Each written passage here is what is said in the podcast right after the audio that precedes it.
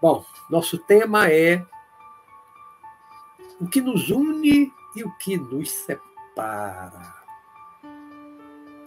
Vocês pensaram nisso durante a semana? Vocês refletiram durante a semana sobre essa questão de o que nos une e o que nos separa? Eu fiz aqui algumas anotações, os tópicos para eu desenvolver, né? porque são muitos tópicos, são muitas coisas, eu, eu poderia esquecer alguns. É, então eu fiz algumas anotações aqui no meu papelzinho, né? E é, eu coloquei no lado esquerdo uma coluna o que nos separa e no lado direito o que nos une. Né? Então eu vou falar primeiro assim, de algo, os vários tópicos, vou falar dos, um por um, os tópicos que eu anotei sobre o que nos separa, coisas que separam as pessoas, né? separam as nações, separam famílias, separam os seres humanos, de modo geral. Então, são várias coisas que eu vou colocar aqui, não vou esgotar o assunto, situações que nos separam, que são muitas, mas eu trouxe aqui várias. Né? e vou colocar assim o que é que nós podemos fazer ou nós devemos fazer para superar essas dificuldades, essas coisas que nos separam. Então, o que é que podemos fazer para nos unirmos, unir o casal, unir a família, unir o país, unir a humanidade, né? unir os povos, as nações. Então vou falar do que nos separa e do que nos une, tá certo? Então eu vou começar pela questão da raça. E aí associado a racismo. Né? O racismo é por causa da raça, tem a ver com raça, discriminação de raça e é uma coisa que separa demais, demais as pessoas, né? já dividiu nações, é, como a África do Sul, durante um bom tempo, com a, o apartheid, né, que havia bairro para os africanos negros, né, e bairros para os brancos, descendentes dos ingleses, é, já que foi uma colônia inglesa, né, a África do Sul, durante muito tempo, e aquele regime que existiu durante décadas é um regime terrível, brutal, violento, extremamente racista. Né? A maioria da população negra, a África é um continente negro, né? a maioria da população negra e uma minoria branca que dominava e dominava com pulso de ferro. Né? Com pulso de ferro. Durante muito tempo. Né? É... Mas acabou, né? Acabou.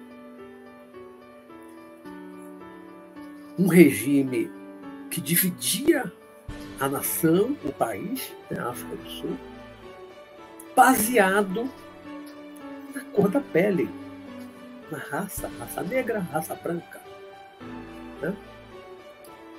Semelhante à Alemanha, só que a Alemanha não era apenas uma raça branca ariana e, e uma outra raça, mas todos os povos, todas as pessoas que não eram consideradas brancas de origem ariana pelos nazistas, né? iniciado com Hitler, eram discriminados. Eles, logo com poucos anos de Hitler no poder, começaram a ser aprisionados. Né? Então, quem não era branco ariano dentro da concepção ariana do nazismo, dos cientistas, entre aspas, nazistas, eram discriminados. Então, até ciganos eram presos em campo de concentração. Por quê? Não era branco ariano, né? De uma etnia diferente, mesmo que o cigano fosse branco. Mas ele não era o branco ariano que Hitler idealizava. Tem uma Alemanha só de brancos arianos, uma supremacia branca. O resto era o resto, devia ser trancafiado em campos de concentração deviam ser extintos. Judeus eram brancos. Né? Grande parte, judeus eram brancos. Mas, por causa de religião, por causa de etnia, né? e também porque tinha muito dinheiro, os judeus tinham muito dinheiro, eram muito ricos, a maioria rica na Alemanha, Hitler também queria o dinheiro deles, então resolveu exterminar com os judeus. Não eram brancos arianos, não eram de origem germânica. Né? Germânia era como era chamada a Alemanha. E diversos países nós vivemos é, racismo de diversas formas. O racismo não é só do branco e do negro, né? já existiu racismo, e existe ainda né, o racismo em vários países, é, branco e negro, branco e índio. Né? Quando o homem branco, o europeu, chegou na América do Norte, que encontrou os nativos, que eram meio avermelhados, bronzeados do sol, eles chamaram como os índios americanos de pele vermelha. E os índios chamavam os europeus né, de é, cara pálida. Havia um racismo de lado a lado, né? Um era cara pálida, o outro era pele vermelha. Nos Estados Unidos, que já teve um racismo muito grande, já diminuiu, não acabou, mas já foi muito pior décadas atrás, até os anos 60, tinha muito racismo, muita violência, muita violência nos Estados Unidos. Né? Houve época que tinha escola de branco, escola de negro, no ônibus, uma parte para branco, uma parte para negro. Eu acho que o negro era no fundo do ônibus. Havia essa discriminação. Né? E aí, vários países que a discriminação é, acontece racial, por causa de raça, por causa de cor de pele. E o que é que se pode fazer para evitar acabar com essa separação, com essa divisão das pessoas, as pessoas se separarem, as pessoas se distanciarem, brigarem, se ofenderem. O que, é que se pode fazer contra isso? Trabalhar cada um de nós, todos nós, isso no mundo todo, né? trabalhar a aceitação das diferenças. No caso aqui, estou falando só de raça e de racismo né? das cores de pele, é, por aí vai. Né? O que é que tem que haver? Aceitação das diferenças. Cada um aceitar os outros que são diferentes, que têm uma cor diferente, de cor de pele diferente, que têm os olhos diferentes, que têm o um cabelo diferente. Tem que haver aceitação. Só acaba com o racismo havendo plena aceitação. E aceitação também envolve respeito, não é? E se evoluirmos ainda mais, amor. Amor universal por todas as raças, por todos os povos, de uma forma indistinta. Não importa qual é a cor da pele, não importa se os olhos são mais rasgadinhos ou mais redondos, se o cabelo é mais liso ou mais enrolado, não importa. Precisamos desenvolver uma aceitação dessas diferenças das raças, só assim nós vamos nos unir, a humanidade toda vai se unir de todas as raças. Né? Em seguida, ligado a, um pouco à raça, mas que é também ao mesmo tempo é distinto de raça, vem etnia. Né? Já vi muito ao longo do, dos anos, das últimas décadas, é, processo chamado de limpeza étnica na África. A África, a gente sabe, a África é um continente considerado assim, um continente negro. A população do norte ao sul, basicamente, a população é negra, né? da raça negra. Mas dentro da raça negra, que a raça é comum ao continente africano, tem dezenas de países, dentro da raça negra há muitas etnias. Banto, não sei o quê, papapá. Tem um monte de etnias. Às vezes, dentro de um país, tem duas, três etnias. Uma domina, uma chega ao poder, né? E aí, de vez em quando, a gente já viu muito na TV, nos jornais, ao longo das décadas, do século passado, principalmente, no século XX, né? os processos de limpeza étnica. Saía o pessoal, o exército, os militares, bem armado, e chega naquelas tribos de uma outra etnia, tudo negro, tudo raça negra. Todos africanos da mesma raça. Mas a etnia é diferente. A etnia diferente. Pequenas diferenças culturais, muitas vezes pequenas diferenças culturais, e a etnia, mas fisicamente idênticos, idênticos. Né? Mas quantos processos de limpeza étnica houve? A Guerra da Bósnia, não lembro, acho que nos anos 80, 80, 90, não lembro mais, nos anos 80, 90, aquela Guerra da Bósnia, né? sérvios, bósnios e tal, tinha a ver com religião, uns eram muçulmanos, outros cristãos. Etnia, não era raça, não era uma, não foi uma guerra de raça, como branco e, e, e negro. Era uma guerra de limpeza étnica. Étnica e também a etnia estava associado à religião. Uns eram muçulmanos, outros não. Né? E foi uma guerra terrível. Morreu muita gente naquela guerra da Bósnia. A ONU precisou intervir para poder acabar a força aquela guerra terrível, terrível, terrível, terrível que aconteceu ali na, na Bósnia. Né? Então, etnia nos Estados Unidos, muitas tribos indígenas no passado brigavam entre si. Você tinha Apaches, você tinha é, Dakotas, várias tribos diferentes e muitas brigavam entre si. Eram todos índios, todos fisicamente iguais, iguais, né? mas etnias diferentes, às vezes pequenas diferenças culturais, e também brigavam muito. No Brasil, o índio de norte a sul, onde tem índio, você olha o índio assim, praticamente igual. Né? A aparência é a mesma. O índio da Amazônia, o índio daqui da Bahia, mais abaixo tal. Né? Mas tem tribos diferentes, idiomas diferentes. Né? E no passado brigavam também, faziam guerras, tribos diferentes, com línguas diferentes, também brigavam. Né? Os astecas lá no México, lá no, até os espanhóis chegarem lá e derrotarem os astecas, dominar o México, Guatemala, os espanhóis dominaram quase a América, a América Central quase toda, só com exceção do Brasil, né?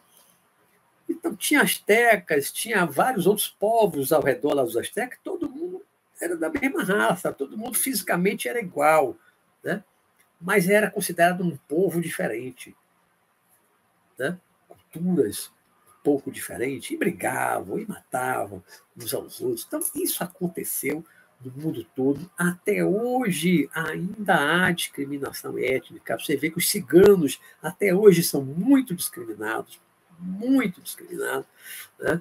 Ainda há etnias em vários países que são muito discriminados. Na, na, na Austrália, os, os, os nativos australianos, porque a Austrália depois foi conquistada pelos ingleses, pela Grã-Bretanha, que dominaram a Austrália. Né? E era uma minoria branca, de origem britânica. A maioria eram os nativos, de pele escura.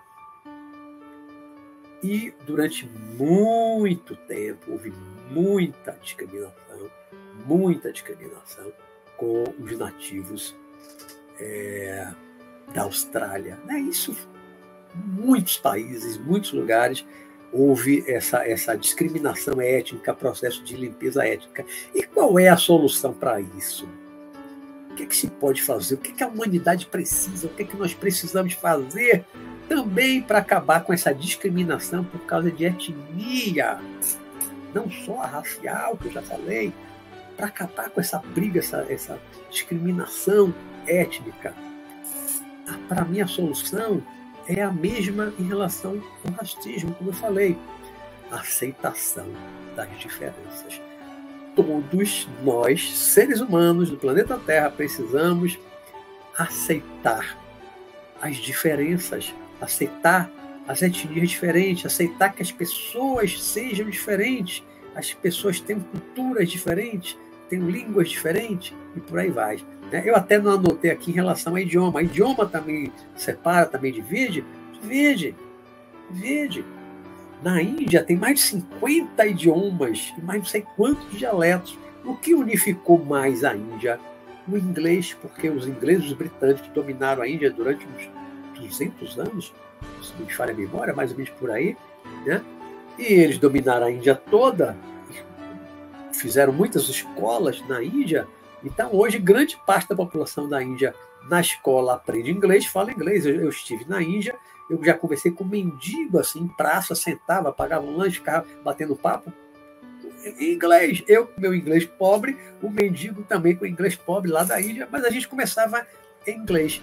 Uma vez eu ouvi de um empresário, eu estava lá no, no Taj Mahal, fiz uma excursão de ônibus, e conversando com ele no ônibus, ele disse: o que está unificando o mundo, a Índia, é a língua inglesa. Porque você vai de um estado para o outro, um fala Telugu, outro fala Índia, outro fala Pali, outro fala sânscrito, ainda tem um estado que fala sânscrito. Então são muitas, muitas, muitos idiomas e muitos dialetos. Às vezes né, tem um estado que tem um, dois idiomas e não sei quantos dialetos. Você vai para o interiorzinho daquele estado, é um outro dialeto diferente, que as pessoas não se entendem. Aí o inglês foi unificar. Né? Então a língua, as línguas diferentes, às vezes também separam. Né? Aí quando você aprende a falar uma língua, todo mundo aprende a falar a mesma língua, como inglês, como espanhol. Isso une mais as nações, demais as pessoas. A Índia está se unindo mais, os estados estão se unindo porque aprenderam a falar inglês. Então todo mundo que fala inglês consegue se comunicar. Se não aprender inglês na Índia, vai para outro estado não consegue se comunicar. Porque a língua lá do outro é muito diferente, eles não conseguem se entender. Né? São muitas línguas diferentes, muitos dialetos que pouca gente fala, às vezes no estado. A cultura as diferenças culturais. Né? O mundo, a humanidade é muito rica de cultura. A humanidade é muito rica de cultura. Né? Eu estou vendo ali a Liz falando, está falhando para vocês? Liz, para mim, aqui não apareceu, e eu estou aqui de óculos, em momento nenhum, para mim apareceu aqui conexão estável. Para mim, não apareceu em nenhum momento aqui conexão estável. Eu não sei se. Aí, a Lígia falou: aqui está boa a conexão. Aí minha irmã Ana falou: a conexão está ruim. Né? Às vezes é do YouTube, às vezes é da sua conexão, do seu Wi-Fi. Para mim, em nenhum momento aparece conexão estável, porque eu estou usando o celular como modem. Né? A Liz disse que saiu e retornou, melhorou pode ser do, do, da sua internet, porque toda a internet falha. A minha já falhou quantas vezes aqui, né? Quando eu estava usando o Wi-Fi. Por isso que eu deixei de usar o Wi-Fi. Passei a usar o meu, meu celular como modem. Aí Marley aqui, normal conexão. Então isso varia de um para um, que eu acho que é do sinal em casa, né, da internet, que varia muito, as operadoras todas têm esses problemas, né? Que está tudo bem, Marta Delgado. Né? Então vamos lá, vamos prosseguir. Né? Se não ficar, tiver com problema de sinal agora, assiste amanhã ou depois, porque eu acho que eu tenho assistido sempre depois, dos últimos programas que eu estou usando o celular como modem, né? e o programa está todo sem interrupção, praticamente. Sem interrupção. Então dá para assistir depois na íntegra, tá certo? Então, como eu estava falando, a humanidade é muito rica culturalmente. Né? Cada país tem a sua cultura, o jeito de vestir, o seu idioma, tem suas músicas, suas danças, sua culinária, né? A, a, a, literatura. Então você vai de um país para o outro, há uma riqueza cultural enorme na humanidade. Você vê que um país como o Brasil, que, como se diz, é um país que tem dimensões continentais, né? uma boa parte da Europa cabe dentro do Brasil. O Brasil é enorme, é maior do que a Índia. O Brasil, acho que dá quase duas Índias. É muito maior do que a Índia, apesar de a Índia estar chegando a 1 bilhão e 500 milhões de habitantes, o Brasil tem 210 milhões, né? mas em termos de território, nós somos muito maiores do que a Índia. E temos uma riqueza cultural enorme. Você vai para o Rio Grande do Sul, a culinária, as danças, as músicas, né? nós falamos o mesmo idioma, o sotaque está diferente. Né? Você vai para Santa Catarina, já é diferente do Rio Grande do Sul. Você sobe, São Paulo, já tem, e tem muita influência estrangeira, italianos e tal. Né?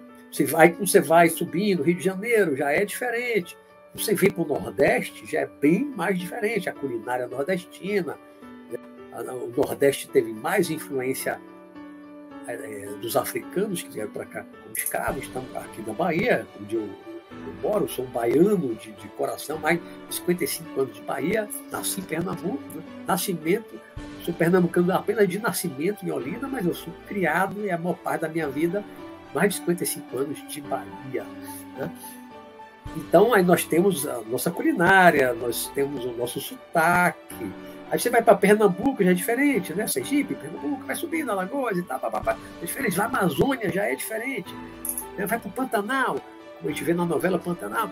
Então, a língua portuguesa, todo mundo se entende. Sotaque, mas sotaque não impede de forma alguma que a gente, às vezes uma palavra ou outra que se usa naquele país, naquele estado, que às vezes você não entende o que significa isso, porque só eles entendem.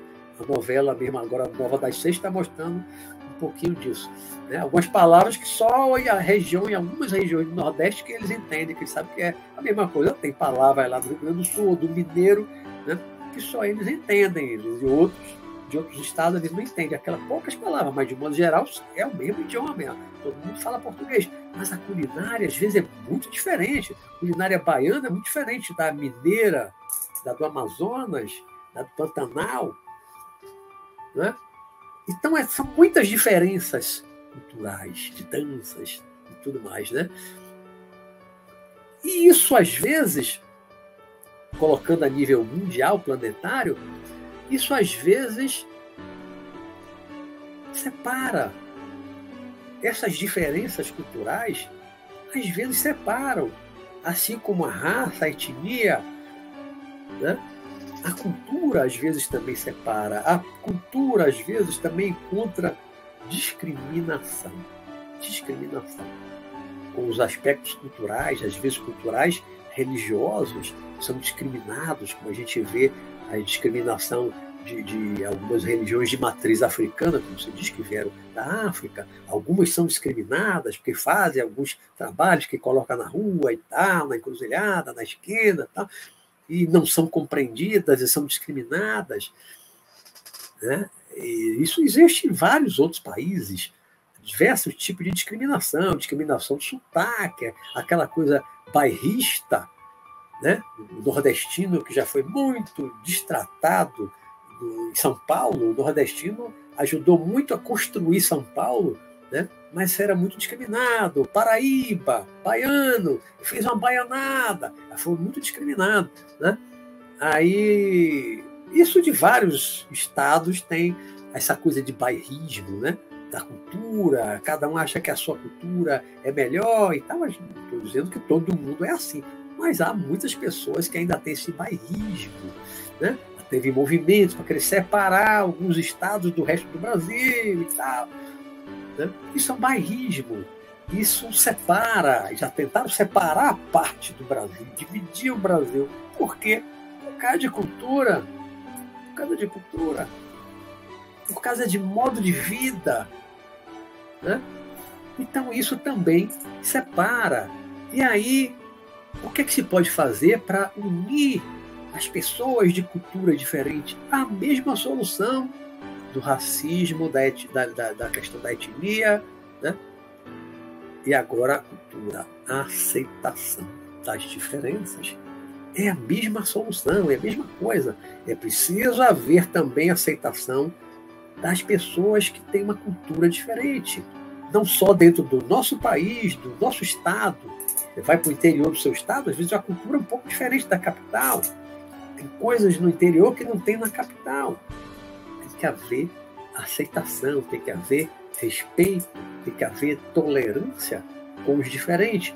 E a nível também mundial, de um povo, uma nação, um país, respeitar, tolerar, aceitar, aceitar né?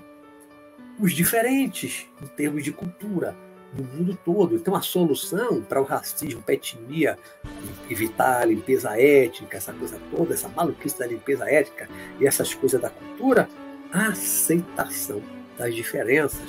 Né? Até aqui, a mesma solução. Aí vamos entrar agora sexo. E aí vamos falar de sexo, vamos falar de homofobia.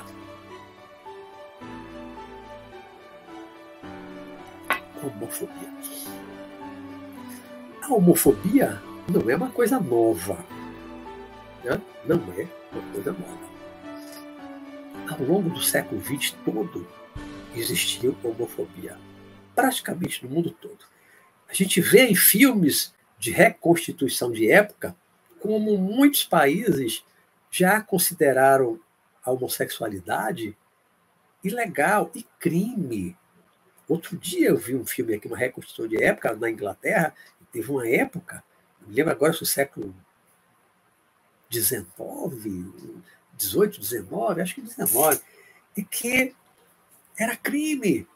No Brasil, o Código Penal, não sei se ainda tem, ou já, já, isso já foi revogado, dando lido mais com direito penal há mais de 30 anos, era chamado de pederastia, né? O homossexual era um pederasta, uma expressão horrível, horrível, ofensiva, né? é considerado pederasta.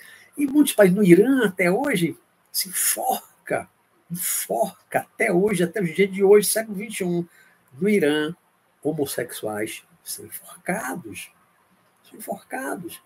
Né? No passado, até 100 anos atrás, as pessoas, se fossem descobertas era, era homossexual, depois passou a chamar de gay. Gay é uma expressão relativamente nova. Né? Na minha adolescência não se usava essa expressão gay. Pelo menos aqui na Bahia, ninguém falava gay. Tinha outra expressão horrível, ofensiva. Né? Não era gay. Né? Ao longo do tempo foi mudando, né? Feminino, afeminado, aí foi mudando as expressões até chegar no gay. Não, mas eu não gosto nem, nem da expressão gay de lésbica, também não gosto da expressão. Para mim, tudo, de um certo modo, é ofensivo e envolve discriminação, demonstra uma discriminação. Quando você denomina a pessoa de gay, de lésbica, já está discriminando. Já está discriminando. Né? É fulano, é fulana. Não importa. Né? Não discriminar, não rotular de homossexual, disso, daquilo. Eu acho que não se deve rotular. Então, já foi muito pior do que é hoje. Né? Hoje, o Brasil, falando aqui do nosso país, hoje já existe um combate muito forte à homofobia. Ainda existe homofobia, mas existe um combate muito forte. Né? Muita campanha de informação, de esclarecimento contra a homofobia então vem melhorando. Acabou? Não, não acabou. Não acabou. Ainda tem muita gente homofóbica. Né? Ainda tem políticos de grandes, de grande expressão no país, claramente homofóbicos. Não vou aqui citar nome de ninguém, não quero que ninguém cite, porque aqui meu programa não tem nenhum viés político. Mas há políticos que são homofóbicos, que não escondem a homofobia. Né? E a homofobia separa. A homofobia divide. Hétero, gay, divide, separa as pessoas, gera discriminação, muitas vezes humilhação do outro no ambiente de trabalho, na escola, é o bullying. Né? Isso existe há muito tempo. Tem melhorado, mas está longe de acabar. Ainda há muita gente homofóbica, muita gente que discrimina o homossexual, o gay, a lésbica. Né? Tinha expressões piores, horríveis no passado, horríveis. Né? Eu não gosto nem de citar. Né? Horríveis, horríveis. Eu nunca gostei. Então, o que é que precisa haver para acabar com essa discriminação baseada no sexo? Aí uns falam, ah, é opção sexual, é orientação sexual, aí falam de várias formas diferentes, né? que é um hétero e um homossexual. Não importa. Se é orientação, se é preferência, não importa. A interpretação que se dê a isso né? são diferenças. São diferenças. O homem e a mulher não são diferentes? Vários aspectos, não só físicos, mas psicológicos. Há coisas que são diferentes no homem e na mulher. Né? Há coisa diferente do hétero gay. Tá? Tem coisa diferente. Mas não é doença. Não é doença. Né? Nada que justifique uma discriminação. Tratar pior do que você trata o não homossexual. E também não tratar melhor, nem pior, nem melhor. Eu acho que os homossexuais não querem ser melhor tratados do que os heterossexuais. Eles querem igualdade de tratamento, serem tratados da mesma forma, serem tratados igualmente, ter o mesmo tratamento, as mesmas condições de vida, sem nenhum tipo de discriminação, sem preconceito. Precisamos quebrar, demolir todos os preconceitos em relação a essa questão sexual, acabar com a homofobia. E qual é a solução? O que é que precisamos fazer também para acabar com a homofobia. Até aqui, a mesma solução que eu falei do racismo, da questão étnica, né, do sexo, agora o sexo. Aceitação das diferenças. Aceitar o que é diferente de você. Aceitar, aceitar. Você gosta de homem, outro gosta de mulher, uma mulher que gosta de mulher, um homem que gosta de homem, não importa. Tem que haver aceitação. No mínimo, tolerância. Tolerância envolve respeito. Jamais humilhar, jamais ofender, jamais agredir, usar da violência apenas e exclusivamente apenas porque o outro é diferente, porque o homem tem características mais femininas ou porque a mulher tem características mais masculinas. E daí? Qual é o problema? Não é problema seu. Não é problema seu. Todos nós precisamos aceitar os diferentes nessa questão sexual. Acabar com a homofobia envolve aceitação das diferenças, assim como em relação ao à raça, o racismo, em relação à etnia, em relação à cultura, né? essa questão da homofobia é a mesma solução, do meu entendimento.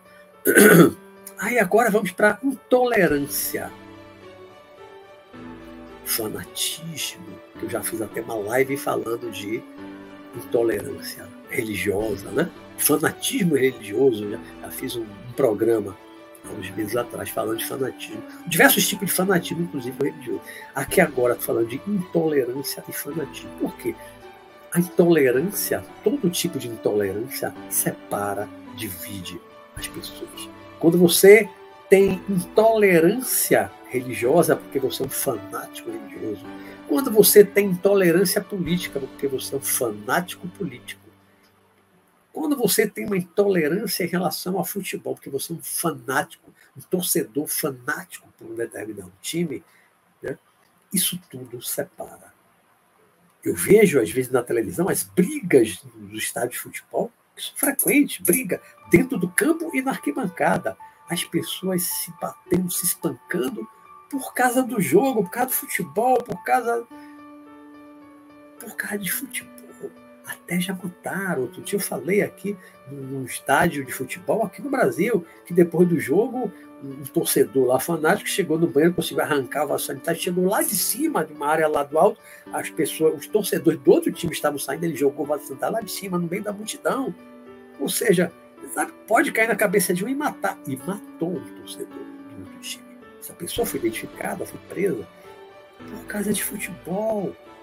Você matar um outro indistintamente, você não sabe nem quem é, nem está vendo o rosto. Matar um outro torcedor do outro time. É uma, isso é uma loucura. Uma loucura. É o fanatismo louco, enlouquecido. Assim como tem fanáticos políticos que eu considero insanos, né? como aquele que eh, invadiu a, a, festa de comemoração de aniversário. Né? Um era um partidário, um seguidor fanático de um candidato de direita, invadiu a festa de um, um cara que é tesoureiro do partido do outro lá, de esquerda, e o cara invadiu armado e matou o outro. Por causa de política, porque ele não aceita, porque ele não concorda com as ideias do outro, do outro partido. Isso é uma loucura. Isso é totalmente contra a democracia, contra a liberdade de expressão, totalmente contra. Então, fanatismo religioso, político, qualquer tipo de fanatismo que, é, que tem uma intolerância intrínseca, ele separa as pessoas. Né? Todo fanatismo, todo fanático é um chato. Eu já falei isso aqui no programa quando eu falei de fanatismo. Todo fanático tem essa característica comum, um chato. Aquele torcedor de futebol fanático é um chato. A conversa é chata. O, o, o, o fanático político é um chato. Eu não aguento, eu saio de perto. Não aguento. O fanático religioso quer impor a sua fé, quer impor a sua crença, quer doutrinar o outro, a por sua força. É um chato. Todo fanático é um chato, seja qual for o tipo de fanatismo. É um chato. Né? Eu saio de perto para. Não brigo, não discuto, não discuto com fanático, porque discussão com fanático é briga certa. Né? Então, eu ouço, entra por aqui, sai por aqui, dou risada, se eu não puder sair de perto, se eu estiver perto, ouço, não falo nada, não concordo nem discordo. Não concordo nem discordo. Tá falando, tá saindo pelo ouvido, tá, tá, tá, tá, tá bom. É, é, é, é, é, é. Não discuto com fanático, porque você não vai vencer a discussão com fanático. E não tem porquê nem vencer, não tem porquê discutir com fanático. Né? O fanático tem que ser deixado falando sozinho, para não fazer muito mal, porque todo fanatismo gera briga já falamos numa live, num programa, um tempo atrás, né, dessa questão do fanatismo religioso, mostramos, falamos do passado, as brigas na Índia, a independência da Índia, muçulmanos e hindus como mataram uns aos outros durante um tempo, queimava a casa do vizinho que durante décadas eram amigos, de repente quando a Índia separou, aí acabou indo muçulmano para o norte, criaram o Paquistão, e os hindus para o sul, ficou da Índia, basicamente separaram, e hoje a Índia e o Paquistão são inimigos, ah, que inimigos, dois têm arma nuclear, vive se ameaçando, de vez em quando troca tiro e morre um soldado lá na fronteira, disputando a região lá da, da Caxemira, na fronteira lá na montanha, por causa de religião, por causa de religião, por causa de religioso. Lá no passado, eu falei uma vez aqui no programa, né, quando surgiu o protestantismo com a reforma de Martinho Lutero, antes era o cristianismo, era toda a igreja católica, só tinha igreja católica, era a igreja única. Quando surge a segunda igreja cristã, que é a protestante com Lutero, aí foi uma briga, foi uma teve aquela famosa noite de São Bartolomeu, né? acho que 1500 é alguma coisa, a noite de São Bartolomeu, que tem escritor, é, é, historiador, e chega a falar assim, pode ter morrido cerca de 30 mil protestantes, assassinados nas ruas por católicos. Por causa de quê? Religião, intolerância religiosa, fanatismo religioso. Né? Com política também, esquerda, direita, briga, aí tem golpe militar, aí vai a guerrilha de esquerda, aí vários países do mundo tiveram essa questão, da esquerda direita se matando, esquerda direita se matando que não leva a nada, não levou a nada, não construiu nada, só fez morrer por causa de gente, famílias, órfãos, viúvas, viúvos. Né? E qual é a solução também para essa intolerância e fanatismo religioso, político, futebol, papá, qual, é essa, qual é a solução? Ainda é a mesma das anteriores. Aceitação das diferenças.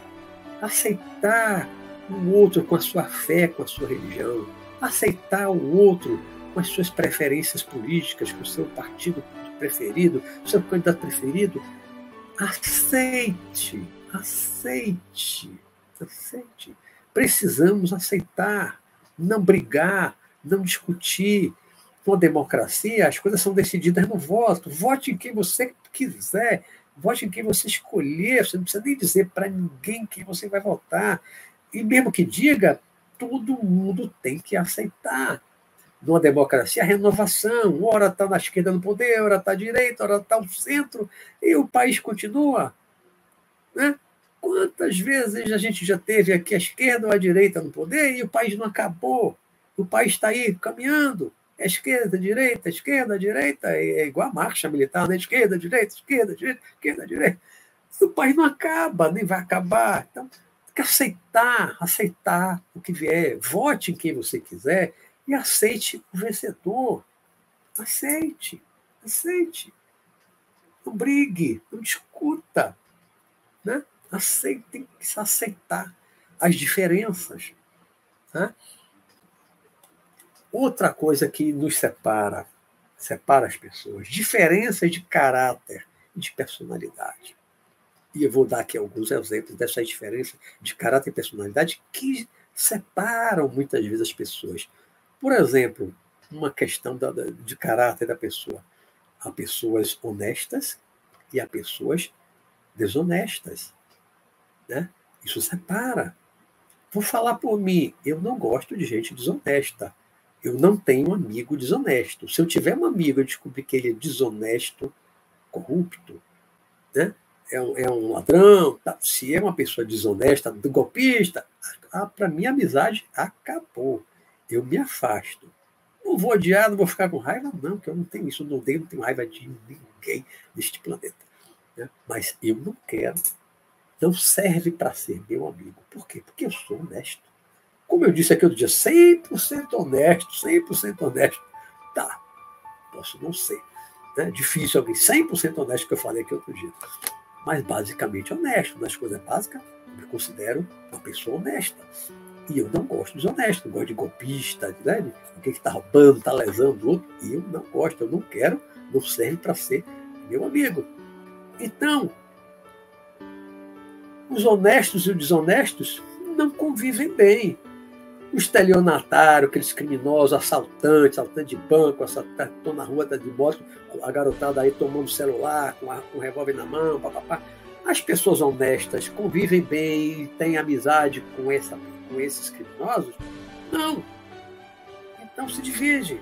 Na sociedade você tem as pessoas que consideram as pessoas de bem, que trabalha honestamente, que não rouba, não toma nada de ninguém, e você tem uma minoria desonesta que quer tomar o que é dos outros, a força, ou no golpe.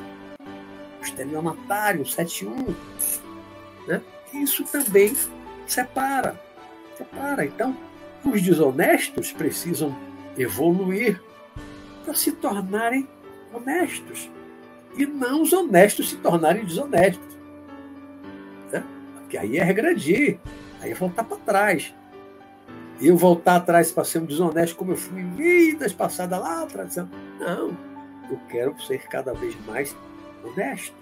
Honesto comigo mesmo, honesto com a minha família, honesto com o meu país, honesto com o planeta, com a humanidade. Eu quero ser honesto, trabalhar com honestidade com o meu trabalho. Sou um magistrado honesto. Não recebo propina, nunca recebi propina. Isso é honestidade. E a gente precisa ter isso. Né?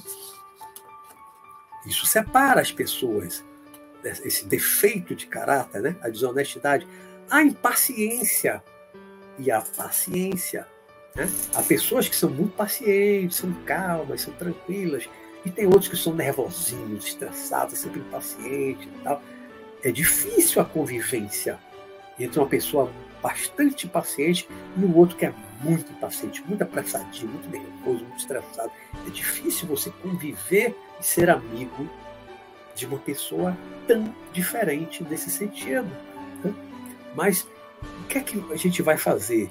Quem já é paciente vai ficar impaciente, nervoso, estressado para poder ficar igual aos impacientes, nervosos, estressados? Não. O nervosinho, o impaciente, estressado é que precisa evoluir, se acalmar, né? ficar mais calmo, desenvolver a paciência, porque isso é uma virtude. Paciência é uma virtude. Né? E as pessoas pacientes só têm a ganhar. Quanto mais pacientes nós nos tornamos, mais calmos, serenos, mais saúde nós temos. Né? Então, precisamos evoluir para ter mais paciente, assim como a honestidade, orgulho. Uma pessoa orgulhosa demais, ela acaba se separando das pessoas que são mais humildes, que são mais simples. Né? A vaidade também. Então, essas diferenças de característica, de personalidade, de caráter, elas também muitas vezes separam. Separam, também são objetos de, de separação das pessoas. As pessoas se afastam por essas diferenças. É preciso que todo mundo evolua buscando as virtudes, deixar para trás os defeitos, os vícios e buscar cada vez mais virtudes, porque quanto mais a sociedade busca as virtudes, mais gente virtuosa né, vai existir no mundo, o mundo vai ser muito melhor.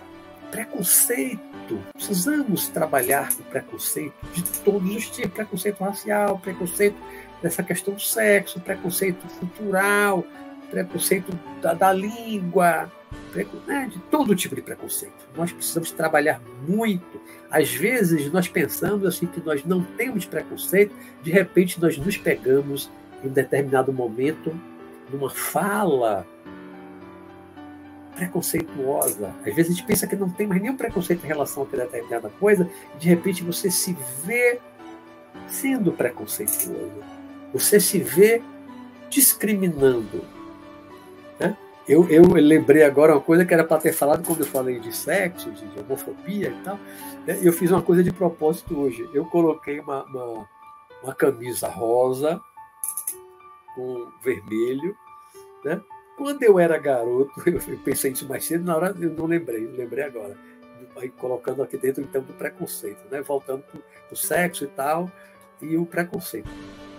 Na época da minha adolescência, existia um preconceito enorme dos garotos, dos garotos, preconceito enorme com, com rosa e vermelho. Por quê?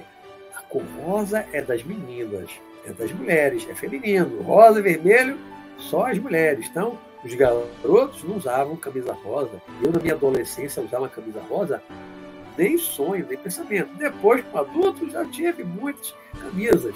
Não é minha cor predileta, minha cor predileta é azul de todos os tons, o amarelo, né, algumas poucas camisa preta, mas minha preferência é o azul. Então, minha rosa, tanto que eu nunca usei essa aqui no programa, é a primeira vez que eu estou usando aqui.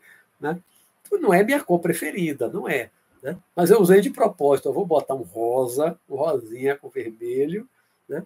para quebrar o preconceito. Né? Será que alguém olhando aí, oh, o Roberto está de rosinha, oh, aí, ah.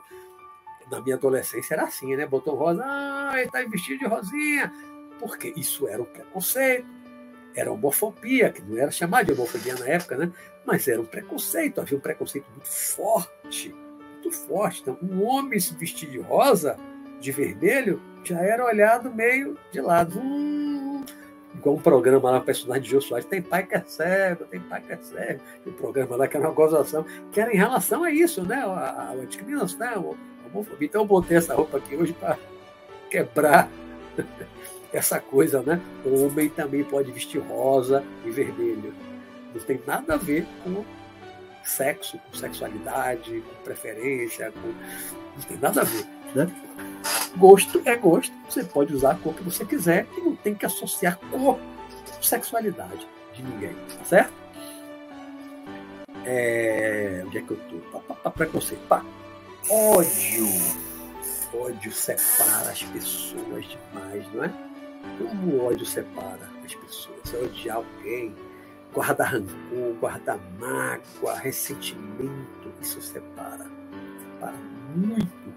Quando alguém lhe faz alguma coisa, você passa a odiar, ou mesmo que não odeia, você fica com raiva momentânea, a raiva passa, né? Mas você guarda mágoa, você fica com ressentimento ali guardado. Isso é um veneno.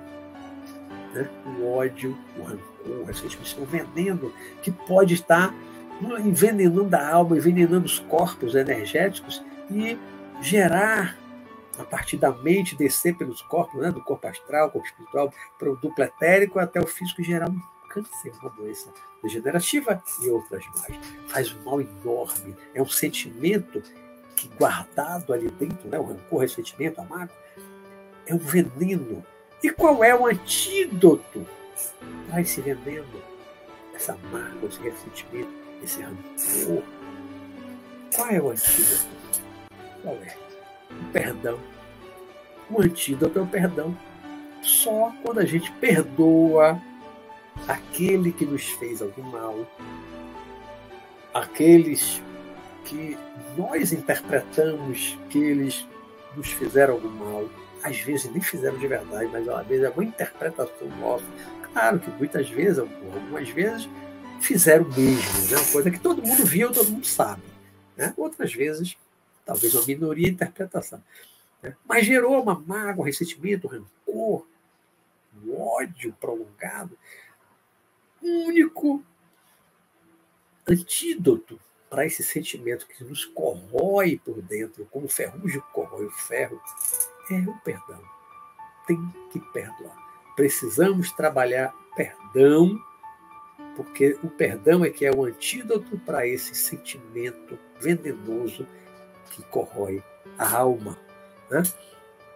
A violência, inclusive a violência doméstica, como a violência divide. Né? Quantas quantas matérias eu vejo no telejornal daqui da Bahia, vejo em relação ao Rio de Janeiro, São Paulo, vários estados, a questão da violência, a violência nos morros, a violência na favela, a violência que se espalha na cidade toda, a violência policial também nos morros contra traficantes, contra os criminosos, os criminosos contra a polícia, a polícia mata o bandido, o bandido mata a polícia, e a gente fica nessa ciranda, nesse ciclo vicioso da violência, né? E a violência doméstica. É o marido que bate na mulher, é o marido que bate nos filhos, que espanca. Não é aquela palmadinha do passado, é espancar, o pai espancar o filho. Pais alcoólatras chega em casa frustrado, já foi beber porque está frustrado, era é, foi maltratado, humilhado no emprego pelo chefe. Ele não tem como ele revidar com o chefe, ele vai o chefe, ele vai perder o emprego. Aí ele sai do, do trabalho, passa no boteco, toma uma cachaça, toma uma cerveja, vai para casa já tomado, porque tomou todas, né? Qualquer coisinha ele explode, aí bate na mulher, ele bate nos filhos. A violência dos homens extremamente machistas e violentos que não aceitam o fim do relacionamento, o fim do casamento, o fim do namoro, né? e aí batem, alguns matam o feminicídio. Né? O caminho é a não violência, é trabalhar a não violência, a compaixão, aceitar as coisas. Homens machistas, a mulher não gosta mais de você, não ama mais você, não quer mais ficar com você. Deixe, se afaste, saia da relação e deixe a mulher seguir o caminho dela em paz. O mundo Tá cheio de mulheres. No mínimo, a metade no mundo é homem, a metade é mulher. Né? Metade homem, metade mulher. Não vou entrar aqui em detalhe de, de, de gay, de lésbica, não vai entrar. Mas temos sexo básico, né? Sexo masculino, sexo feminino. A metade do mundo é homem, a metade é mulher. Então você, a mulher não quer mais você, aceite, aceite isso.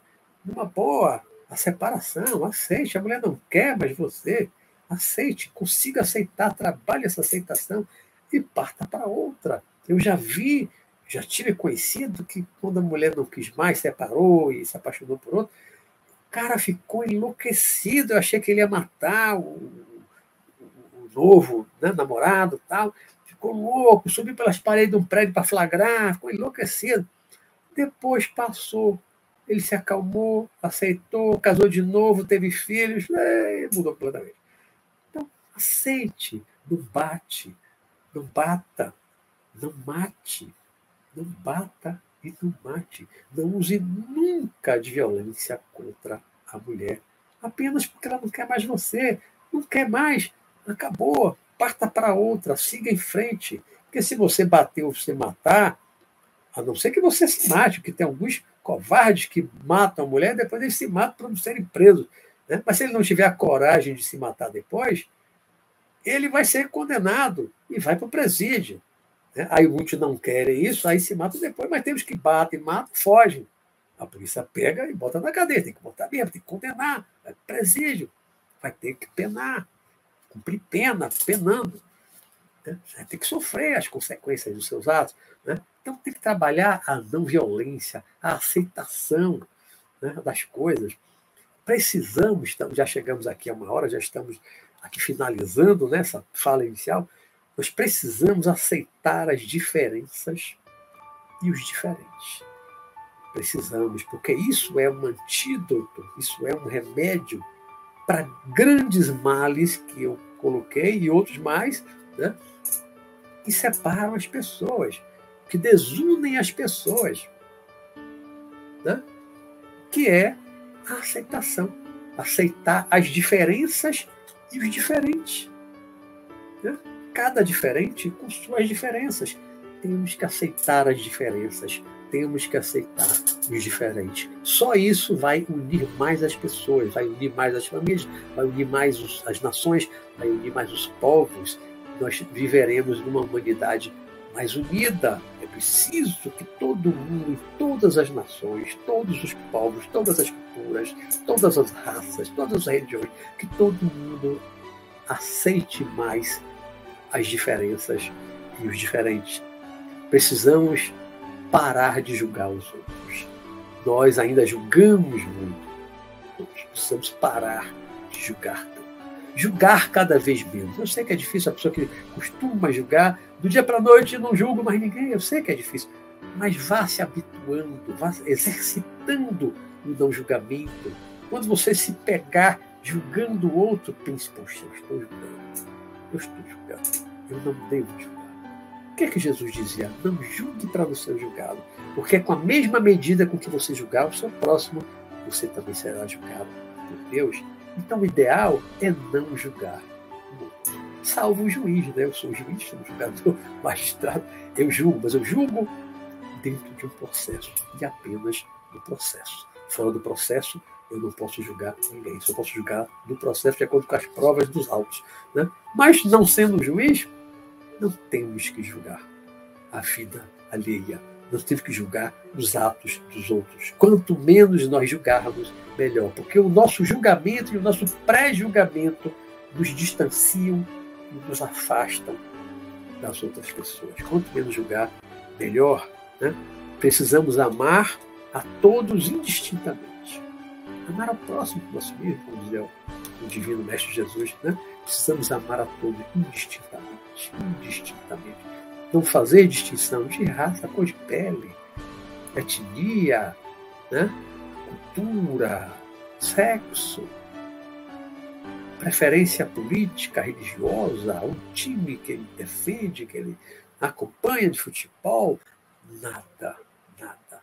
Precisamos aceitar as pessoas como elas são e amar a todos, sem distinção, sem preconceito. Precisamos derrubar muros e construir pontes. Né? Precisamos derrubar muros, porque os muros separam. Os muros são feitos para separar, para dividir. Veja lá o muro separando os Estados Unidos do México, para que os mexicanos e outros da América Latina não entrem ilegalmente nos Estados Unidos. Os muros separam. Muro de Berlim cercou não só Berlim, mas a, Alemanha Oriental, de como dividiu a Alemanha Oriental da Ocidental no fim da Segunda Guerra Mundial. 61 começou a construção do muro, daquele muro separando ali, né? uma Alemanha, uma parte da Alemanha da outra, ficou mais conhecido como muro de Berlim, separou uma, maçã, uma, uma nação, dividiu uma nação no meio, no meio. Uma ficou controlada pela União Soviética, no regime comunista, e a outra capitalista, a influência ocidental, europeia, americana. Muros são feitos para separar, para dividir. Pontes são feitas para ligar lugares, atravessar um lago, atravessar um rio.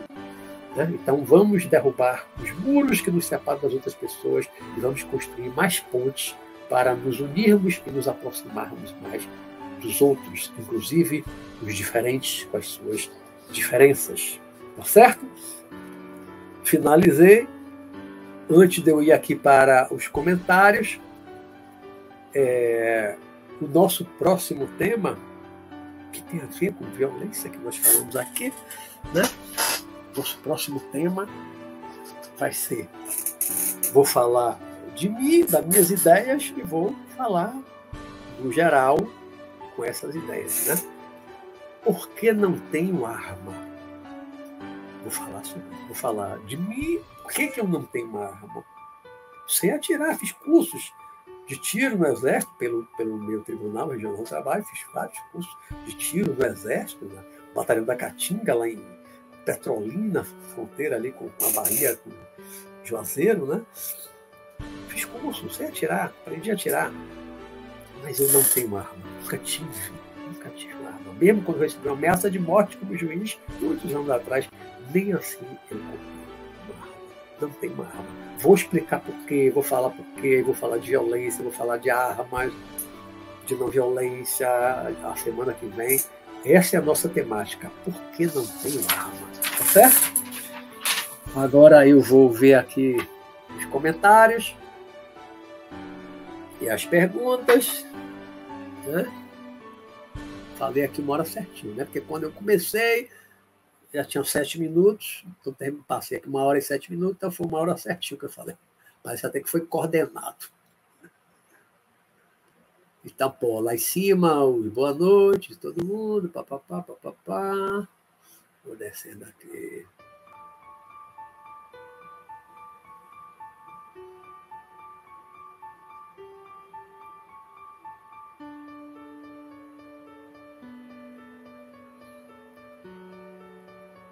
Eu vi que algumas pessoas tiveram problema de sinal.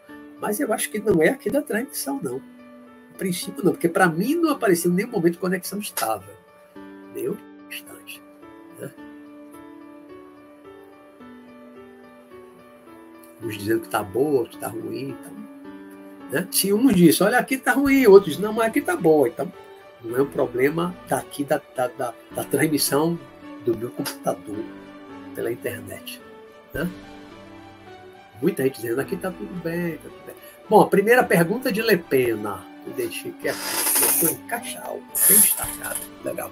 Pergunta, professor, já ouviu falar que o Chico Xavier previu a invasão e fatiamento do Brasil? Não, falar. E com isso o povo brasileiro aprenderia com cada um dos povos invasores um pouco. Nunca ouvi falar disso, não. Nunca ouvi falar, não. Aí ela botou depois, na minha visão, sou absolutamente contra essa ideia, mas o Chico colocou isso como um acontecimento benéfico para o povo. Ficou falar disso, não. Acho que as diferenças são tão profundas e enraizadas que acabarão. É, um dia as pessoas vão se unir, né? à medida que nós formos evoluindo, nos libertando das nossas amarras, desfazendo, desmontando os nossos muros que nos separam das outras pessoas. Nós vamos nos aproximar mais à medida que nós formos aceitando mais as diferenças, os diferentes, né? vamos nos aproximando mais. Então, essas coisas que nos afastam no futuro, com a nossa evolução espiritual, vão nos afastar cada vez menos, estaremos mais próximos o preto do branco, do índio, né, da, da religião tal, da religião tal, da etnia, e todo mundo vai.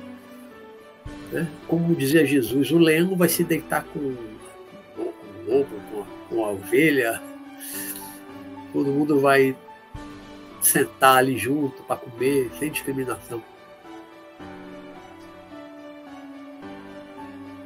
E é verdade, depende. Às vezes dentro de um bairro tem diferenças irreconciliáveis.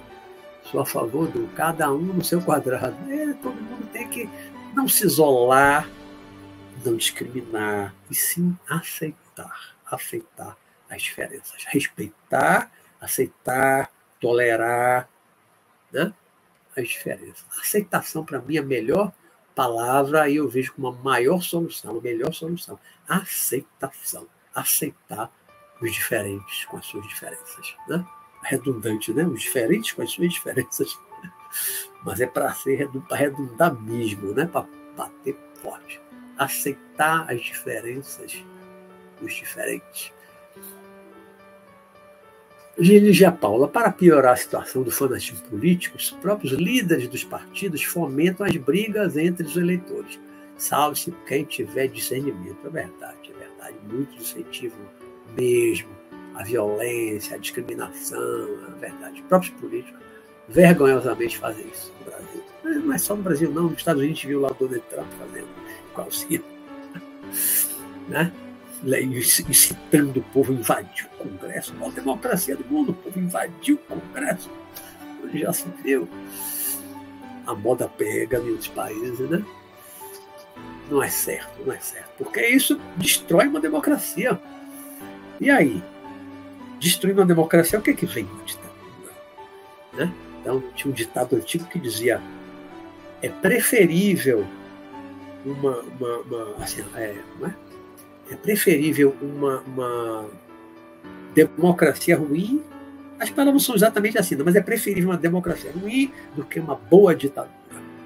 Né? Por pior que seja a democracia, ela ainda é preferível a uma boa ditadura, porque toda ditadura tem violência, toda ditadura tem restrição de direitos, toda ditadura tem tortura. Todas as ditaduras do mundo, de esquerda e de direita, todas as ditaduras do mundo de esquerda e de direita. Todas, todas, todas. As piores ditaduras militares do mundo, como também as piores ditaduras comunistas, como a Coreia do Norte, que é o regime mais fechado hoje do planeta, né? Tem tortura, tem restrição de liberdade, você não pode sair do país, você não pode ir ali sem autorização. Né? Você fugir é um desertor, pode ser morto na fronteira, como que a Alemanha orientar para fugir, fuzilava, na, tentava passar lá do muro. É horrível, é terrível. Então, melhor, a pior democracia ainda é melhor. Né? Boa noite, Cícero Romão.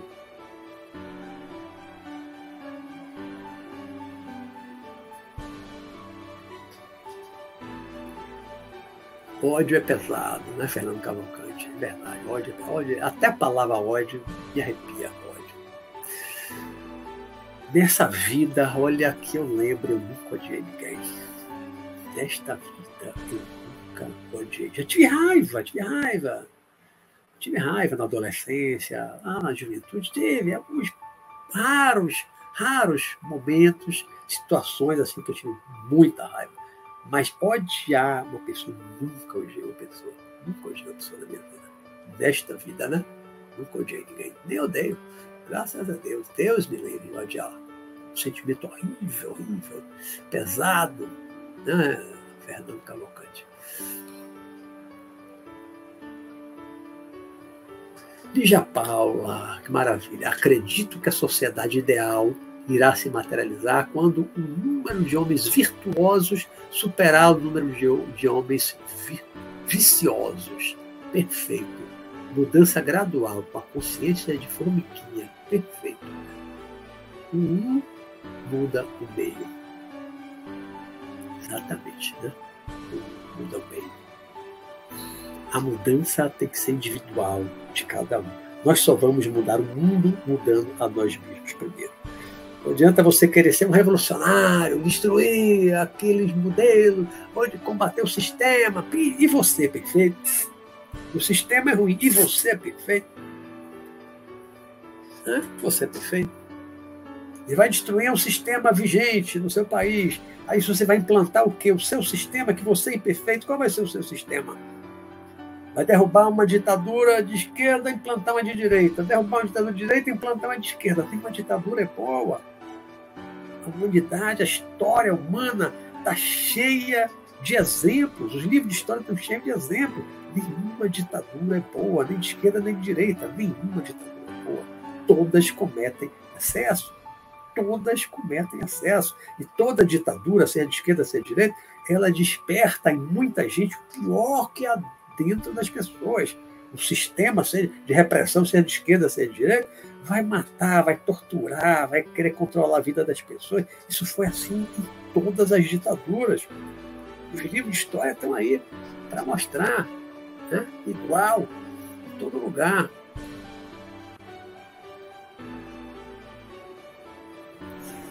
Atitude, ou seja, a atitude de um indivíduo modifica o meio indivíduo. Perfeito. É o que Buda dizia: o melhor presente que podemos dar à humanidade é nos iluminarmos. Porque quando nós nos iluminamos espiritualmente, né? crescemos, evoluímos, nos tornamos espiritualizados. Como eu falei a semana passada, diferente de ser espiritualista. Espiritualizado é você viver de acordo com aquilo que você acredita, os valores da alma. Né? Não apenas você tem um conhecimento teórico, você é um espiritualista, acredita vida após a morte, reencarnação, Deus, você é um espiritualista. Agora, viver de acordo com isso, aí é se espiritualizar, é ser espiritualizado, que é diferente. Né? Quando nós nos espiritualizarmos, se nos tornarmos virtuosos, né? aí sim a humanidade vai melhorar. Tiago Rodrigues, sem dúvida, a gente consegue ver nessas pessoas racistas, aficionadas por política, quanto ainda estão atrasadas na evolução espiritual. Então já fiquem atentos. É verdade, é verdade, é verdade. Então tem que saber votar. Claro que vai escolher né, o melhor candidato, mas veja as virtudes do candidato, veja quem é o candidato, veja o caráter, a personalidade do candidato, se ele instiga a briga, o ódio, se ele é racista, se ele é homofóbico, seja de que partido for. Olhe tudo isso, veja quem é fulano, quem é fulana, qual é o passado dessa pessoa, o que, a pessoa diz, o que, a pessoa faz. Não são só as ideias do partido, veja quem é a pessoa, olha o caráter da pessoa. votar é uma responsabilidade muito grande que está vindo aí as eleições, né? Eu não falo aqui de partido, de político, porque aqui o meu viés não é político, mas apenas a gente tem que saber escolher, porque você é a pessoa que vai comandar a vida da nação né, durante quatro anos. Então, a nossa responsabilidade é grande. Bosque Sagrado. Boa noite, Luiz. Boa noite. Ansiosa para nossa live dia 22. É dia 22 de setembro. Eu vou estar fazendo uma live no Bosque Sagrado, no, no canal, né? Bosque Sagrado. Qual é o nosso tema mesmo? Não sei se é a vida após a morte. Acho que é a vida após a morte, não falha a memória, né? No canal Bosque Sagrado, 22 de setembro. Tá pertinho. Marley Motinho, professor, tão difícil praticarmos o amor incondicional ensinado por Jesus. Acredito que a empatia pode ser um caminho para aceitação e compreensão de unidade. É, a empatia quer se colocar no lugar do outro. Né? Imagine-se no lugar do outro o outro está agindo de uma forma, de outra e tal, está né? Tá sofrendo. Coloque-se, imagine-se no lugar do outro. Né? Veja, e assim, você tá, vai praticar um ato, está praticando um ato com outra pessoa, pense, se fosse eu no lugar dela, eu gostaria daquilo que o outro, eu, estou fazendo. Né? O que eu estou fazendo com o outro vai causar dor ao outro? Causaria dor em mim se eu estivesse no lugar dele? É aquela história, não faça aos outros aquilo que você não gostaria que fizessem a você. Essa máxima é fantástica. A humanidade mudaria radicalmente se todos os habitantes do planeta pensassem e agissem dessa forma. Não fazer ao outro aquilo que não gostaria que fizesse a si próprio. Isso mudaria o planeta. Né? É fantástico. The Universo apareceu aí agora, já lá no final. The Universo, boa noite, Atrasado, Deus do céu. Boa noite. Mas Marta Delgado está perguntando, eu também pergunto, né, para Lepena. Onde você leu previsão do Chico Xavier, Lepena? Coloque depois aí a informação. Ah, o, a, a, a, a, live, né? Do dia 22 no canal Bosque Sagrado é A Morte Não É o Fim. É porque eu tenho, é, de vez em quando eu, sou convidado, aí eu faço uma, uma, live sobre a vida após a morte ou a morte não é o fim. São muito parecidas, né? A morte não é o fim. É porque teve outra que eu fiz um dia desse, não vou fazer. Teve uma que eu fiz alguns dias atrás, que foi a vida após a morte. Fiz uma palestra também no Centro Espírita de Salvador há pouco tempo, a vida após a morte. Aí agora essa do dia 22 de Bossegada é a morte não é. Tiago Rodrigues botou: já existe tema para outubro? Eu tenho um monte de tema aqui anotado, Tiago. Um monte de tema anotado. Todo dia, às vezes, eu estou caminhando na beira da praia, fazendo alguma coisa, aí me vem uma ideia, um tema, eu corro aqui para não esquecer e anoto. Frase, tema, né? Tem um monte de temas já relacionados que dá até o final do ano. Aí eu vou escolhendo, escolho no dia. Hoje de tarde eu estava fazendo essas anotações aqui do que eu ia falar, já de tardinha. E aí eu fui para minha folha ali, né? E eu olhei, eu olhei, li umas quatro folhas, né? de um lado, do outro, tá, olhei para escolher esse que é porque não tenho arma, ou porque não uso arma. Né? Não tenho, não uso e não tenho. Poderia usar arma de outro, né? não tenho, não uso e não tenho arma. Né? Então tem muitos, muitos temas. Não era pergunta, era uma resposta sarcástica, professor. ah, já existe tema para outubro. Vamos titular de cada deputado para as eleições de 2022. ah, porque eu não li o complemento, eu não li até o fim, desculpe, Tiago. Eu não li até o fim. Escreveu, já existe tema para outubro, aí eu parei ali e fiz um comentário e não vi o resto. As evoluções espirituais de cada deputado para as eleições de 2022. Aí deu risada. ah, mas gostei de saber, né? Qual o dia da eleição? Isso é 3 de outubro, Martinho. Não me lembro agora não, só vendo o calendário. É início de outubro, primeiro turno, né? Primeiro de outubro. Aí a outra, acho que 15 dias depois. Né? Tem ano que é 3. Normalmente é o final de semana, né? Aí eu não sei exatamente que ano, que dia vai ser do mês de outubro. Mas é início do mês. Início de outubro. Tá perto, né? Tá pertinho já. Pois é, gente. Aqui não estou vendo mais comentário nem pergunta.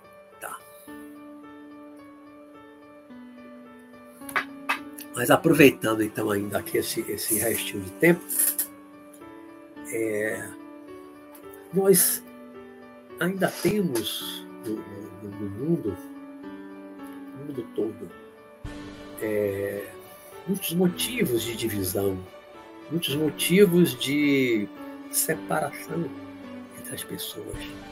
Né? Questões políticas, questões religiosas, por exemplo, lá em Israel, com os palestinos, é uma briga que é política e religiosa ao mesmo tempo, né? é difícil separar política da religião, porque são judeus e muçulmanos. Os palestinos são muçulmanos, os israelenses são judeus, mas também tem uma coisa política, né? porque durante muito tempo a região foi dominada pelos muçulmanos, depois da Segunda Guerra Mundial a ONU criou o Estado de Israel e aqueles, palest... e aqueles que viviam naquela região, chamada de Palestina, nunca aceitaram. Vários outros países muçulmanos, até hoje, como o Irã, não aceitam o Estado de Israel. Então é uma briga, uma briga perpétua. Né? A Fernanda Cavalcante contou dia 2, primeiro turno a briga perpétua de judeus e palestinos. Só vai acabar com essa briga quando os dois lados se aceitarem, pararem de abrigar, um aceitar o outro, não discriminar, acabar com o preconceito, né? se amarem. É fácil? Não, não é fácil, não é fácil. Os fáceis já tinham feito, não é fácil. Por quê? Porque nos dois lados tem muita gente fanática religiosa e ainda tem um conteúdo é, político, histórico, político muito forte, ferrenho. Pessoas que viviam ali na, na Palestina, você era palestino, de repente parte daquele território onde você morava, agora aquele é Israel. Você não é mais palestino, agora você é israelense. Muita gente não aceitou e não aceita até hoje.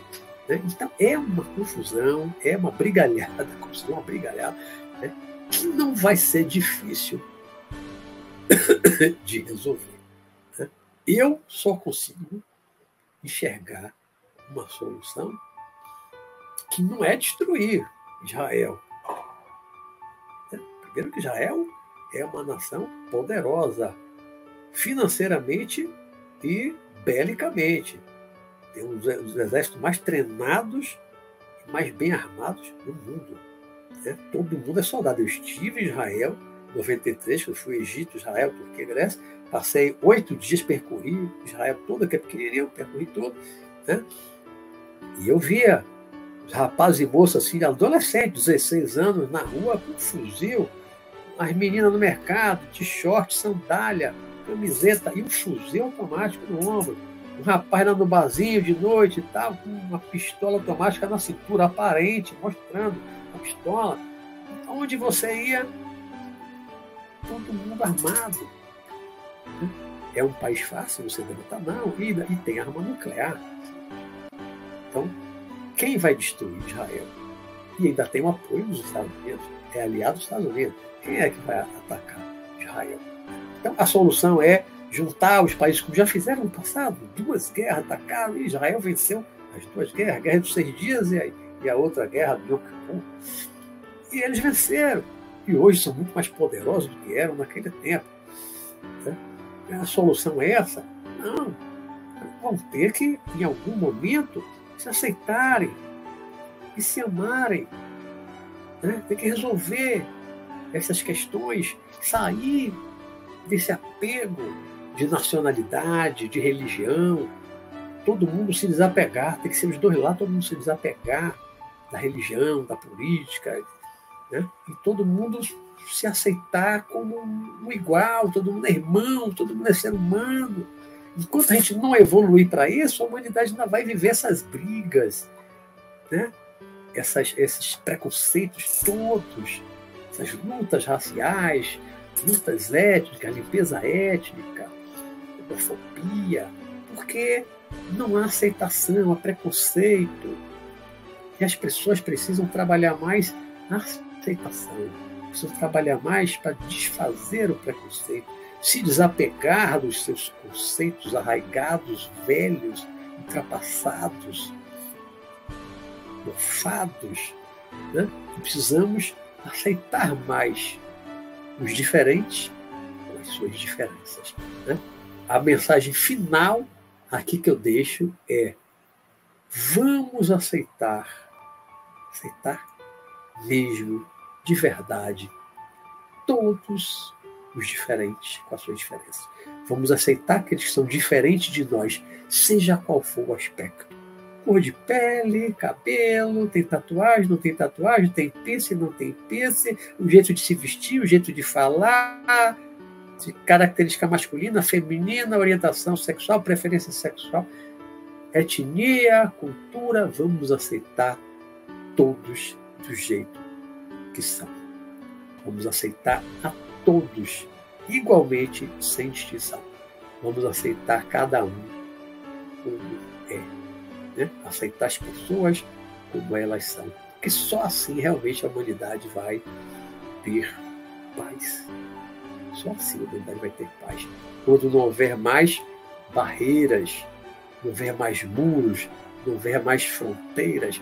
Lembre-se da música Imagine, né? Imagine, de John Lennon, a letra fantástica, né? Um mundo sem guerra, um mundo sem um monte de coisa, né? Sem fronteira, sem nação, né? Um, um governo mundial sem fronteira, todo mundo igual. Isso ainda está distante, né? Nós ainda estamos brincando, picuinha, um país ameaçando outro país que invadiu outro alguns meses atrás, estão lá se matando. Por quê? Por quê? A troco de quê? O que é que Putin está querendo? O que é que os russos estão querendo? Que, que eles querem na Ucrânia? Pelo amor de Deus. No século XXI, colocando a humanidade no risco de uma terceira guerra mundial, a troco de quê? Troco de quê? Por que isso? Por que isso? Tem que acabar, tem que acabar. Não tem mais espaço para isso no mundo no século XXI. A gente já devia estar caminhando para um governo mundial, para. Né? Um país só, um planeta só, essas divisõezinhas, fronteirinhas. A Europa, o único espaço do planeta que eu já conheci parte, que eu acho que avançou muito, a Europa, a comunidade europeia. Eu fiz uma viagem de moto em 2019 com dois irmãos, nós saímos de Portugal. Alugamos moto em Portugal e saímos. Então, lá no norte, a gente ia para Santiago de Compostela, quando cruzamos a fronteira Portugal com a Espanha, simplesmente um arco assim, os postes de ferro, né? Lá em cima, bem-vindo à Espanha. Pô, não tinha posto de fronteira, com polícia, nada, pedir passaporte, nada. Bem-vindo à Espanha. Pô, entramos na Espanha, percorremos norte da Espanha, subimos por uma montanha lá do Pico da Europa, depois descemos pelo, mais para o centro da Espanha, e depois a gente virou para voltar para Portugal. E aí, para voltar para Portugal, na estrada tinha lá de novo aquele arco, bem-vindo a Portugal. Então, entramos em Portugal de novo. Ninguém parou, não tinha polícia, posto de fronteira, nada. Na comunidade europeia, é assim. Sai de um país entrar no outro. Ninguém pede passaporte. É o único espaço. De, tem vários países. Né? É Europa. Europa, porque aqui na América você vai de um país para outro, tem posto de fronteira, tem que passar o passaporte. Né? México e Estados Unidos tem aquele muro enorme que os americanos fizeram para não entrar. E vai para a Coreia do Sul, entra para a Coreia do Norte, da Coreia do Norte consegue sair para a Coreia do Sul. Não. Cada país tem lá suas fronteiras, barreira, um posto de vigilância, polícia, tem, tem que mostrar o passaporte para entrar, alguns têm que ter visto para entrar. Então, só a Europa que avançou para isso, depois de milênios de brigas, de guerras, aquelas guerras horríveis de França, é, com Inglaterra, Inglaterra com Espanha, foram tantas guerras dos 30 anos, guerra dos 100 anos, tanta guerra, tanta, tanta matança na Europa, né? Primeira Guerra Mundial, Segunda Guerra Mundial, o grosso dos compassos das mortes foi na Europa. Né? E chegaram a construir a comunidade europeia, uma moeda comum, o euro. Isso é um avanço espetacular que não pode ser quebrado, não pode regredir. Pelo contrário, isso deveria se expandir uma moeda mundial, um só povo, uma só língua. Quem sabe no futuro, né? O sonho de John Lennon se torna realidade. Mas o nosso tempo aqui acabou, então nós vamos encerrar, né? Não vamos falar de política, deixa a política de lado, cada um escolhe seu candidato e não vamos discutir. Né? então, gente, obrigado. Foi bom estar com vocês. Obrigado por ter aqui me acompanhado. Espero ter trazido boas reflexões para vocês, tá? Reflitam bastante sobre essas questões que nos separam, que nos unem, né? como podemos desmontar os muros que nos separam e como podemos criar pontes para nos aproximarmos, nos unirmos mais, tá bom? Então, uma ótima noite para vocês. Durmam bem, fiquem em paz, fiquem com Deus e na semana que vem nós vamos falar de armas. Eu vou dizer por que eu não tenho uma arma. Vou falar disso, não vou falar só de mim, vou falar de mim só para começar a reflexão em torno de ter ou não ter armas. Vou falar dessa questão violência, não violência, os efeitos de ter arma, de não ter arma. Eu vou falar tudo envolvendo essas questões, tá bom? Então, uma ótima semana para vocês e nos veremos na próxima quarta-feira, se Deus quiser, tá certo? Uma ótima noite para todos vocês, meus queridos. Ótima noite para vocês. Tchau, tchau.